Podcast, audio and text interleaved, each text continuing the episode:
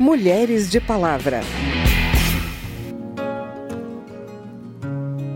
Tem tanto que trago comigo. Foi sempre o meu porto de abrigo.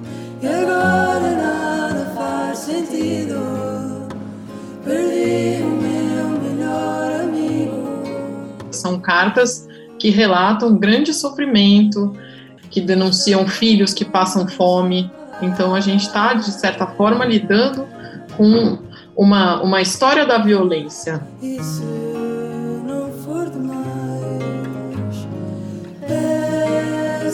Sinais. Resta uma só palavra: saudade.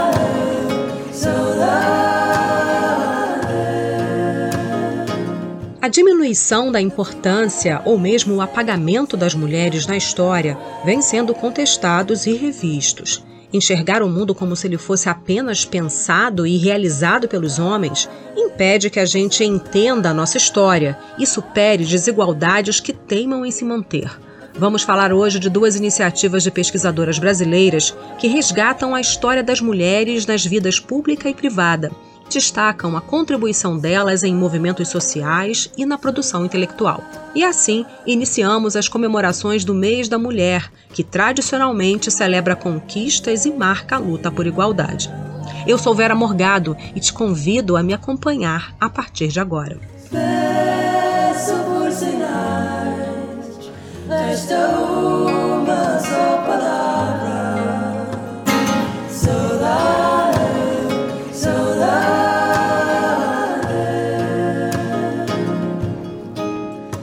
grupo de pesquisadoras da USP, a Universidade de São Paulo, estuda as mulheres da América Portuguesa.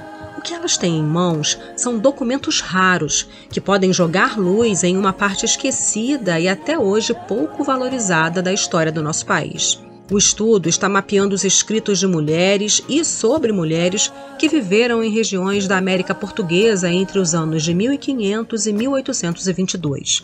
O objetivo é sistematizar e tornar visível um conjunto de fontes que possam ser usadas em pesquisas futuras. As cartas escritas de próprio punho por mulheres são uma parte desse material precioso. Relatos sofridos que dão conta de uma violência histórica. Ouça um deles na narração de Val Monteiro.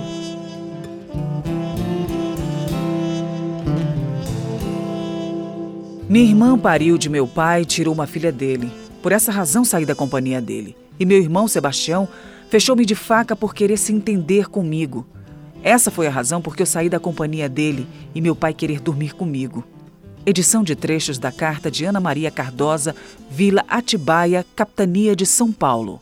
Essa carta deu origem ao projeto. É uma denúncia de abuso sexual praticado pelo pai e pelo irmão, que ameaçavam Ana Maria de morte. A carta de outra mulher faz uma súplica ao marido que, ao vir para a Bahia e se casar de novo, abandonou esposa e filho em outra colônia portuguesa. Peço-lhe pelo amor de nosso Senhor e pela alma de sua mãe que se alembre de uma órfã tão desamparada e de seu filho que passa por muitos bocados de fome. Carta de Inês Fernandes, Ilha da Madeira, 1592.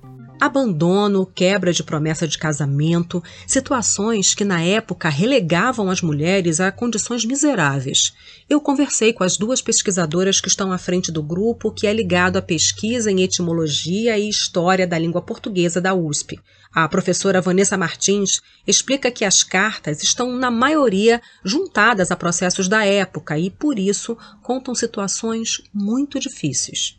São cartas que relatam grande sofrimento, que denunciam abandono por parte dos, dos maridos, que denunciam filhos que passam fome. São cartas muito difíceis da, de, de serem, inclusive, pesquisadas pelo grupo, que é um grupo composto de mulheres, né? Então a gente está, de certa forma, lidando com uma, uma história da violência.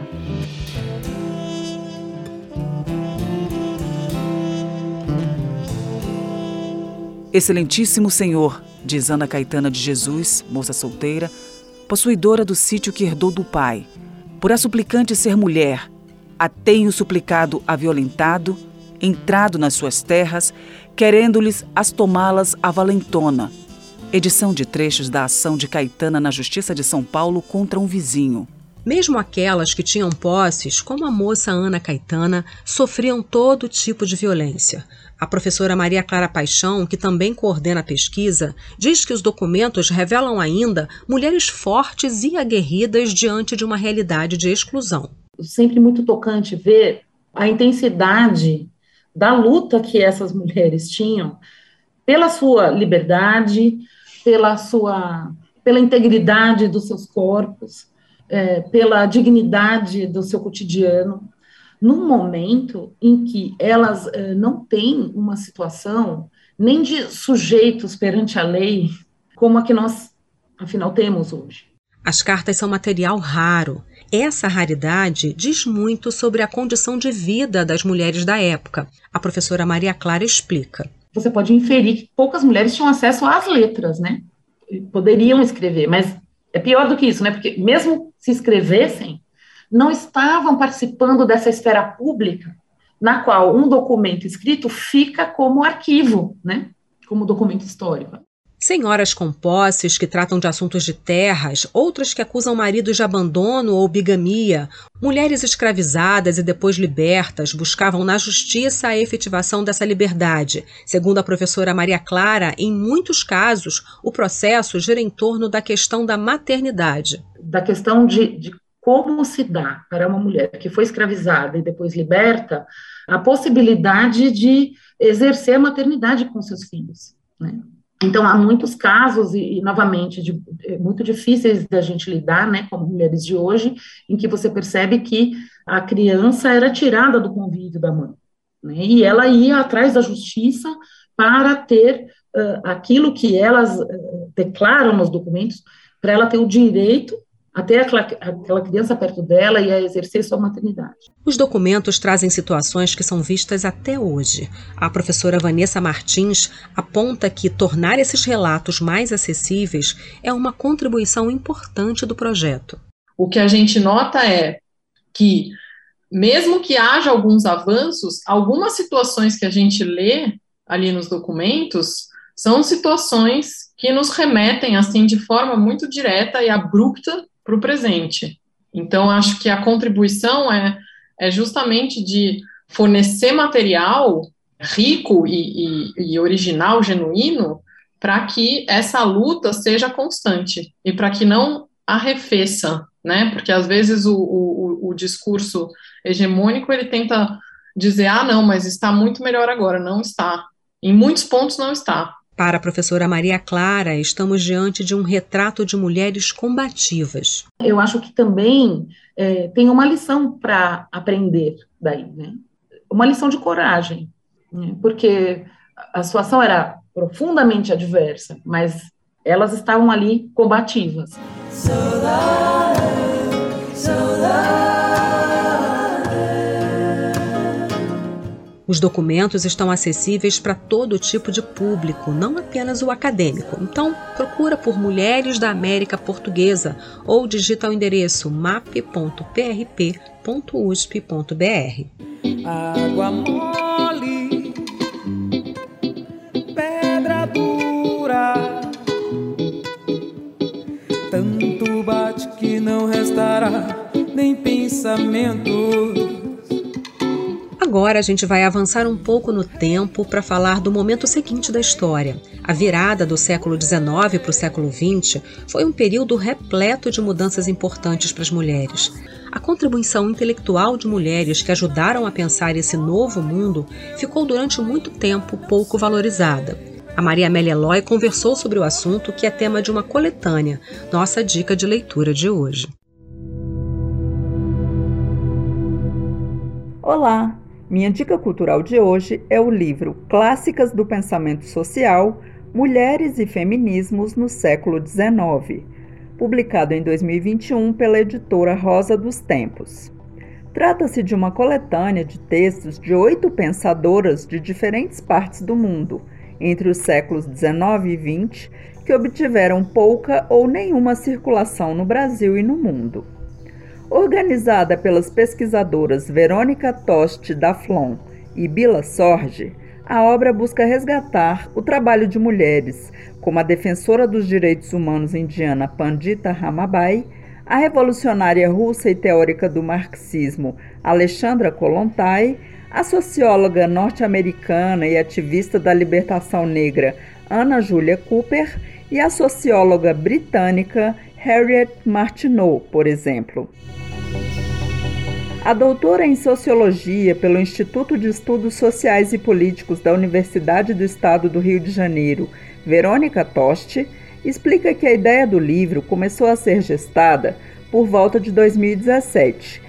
Não se trata apenas de uma questão de justiça, de inclusão ou de representação das mulheres é, no cânon da sociologia, mas é, a ideia é um pouco mais ambiciosa que isso. A ideia é, é dinamizar, é, é, é, convidar as pessoas a repensarem várias ideias e teorias muito prevalentes dentro da sociologia clássica, que é esse período que a gente trabalha, a partir de um olhar diferente, um olhar que elas lançaram para certos aspectos da vida que os autores clássicos da sociologia, e aqui, enfim, acho que todo mundo deve saber quais são, né? É Marx, Weber e Durkheim, é, não tiveram certas sensibilidades que eles não tiveram. Então a ideia é mostrar que a sociologia se torna melhor e mais rica se a gente inclui essas autoras. As organizadoras do livro reuniram antologias e periódicos estrangeiros originais e destacaram os nomes de autoras que se repetiam. Verônica Toste conta que uma das autoras apresentadas no livro é a escritora brasileira Ercília Nogueira Cobra, que no início do século XX teceu duras críticas ao casamento, à castidade feminina e à educação da mulher. Uma brasileira que escreveu um livro que foi altamente escandaloso na década de 1920, chamado Virgindade Inútil, é, e que um livro que foi recebido com muito entusiasmo pelo Monteiro Lobato, publicado, e foi apreendido pela polícia. E a, a, do ponto de vista sociológico, ela apresenta uma discussão muito interessante sobre poder e sexualidade, né? sobre como homens controlavam é, a sexualidade das mulheres e, ao fazê-lo, estavam exercendo relações de poder. Clássicas do pensamento social, Mulheres e Feminismos no século XIX, traz também um rico material iconográfico, com facsímiles de obras, publicações e fotografias das pensadoras destacadas no livro.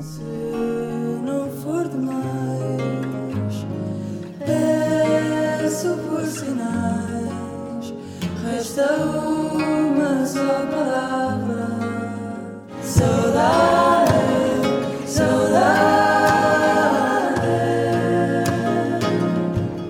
Esse foi o Mulheres de Palavra. Nesse programa a gente ouviu a Maro interpretando Saudade, Saudade, composição dela, a canção Tempo Rei, do Gilberto Gil, na voz de Margarete Menezes, e também Corsário, de João Bosco e Aldir Blanc. A produção foi de Cristiane Baker, trabalhos técnicos Leandro Gregorini, reportagem Maria Melelói. Também na reportagem e apresentação desse programa, eu, Vera Morgado, agradeço a sua audiência. Se você quer sugerir um tema para gente, o e-mail é radio@câmara.leg.br e o WhatsApp é 61 999 78 9080.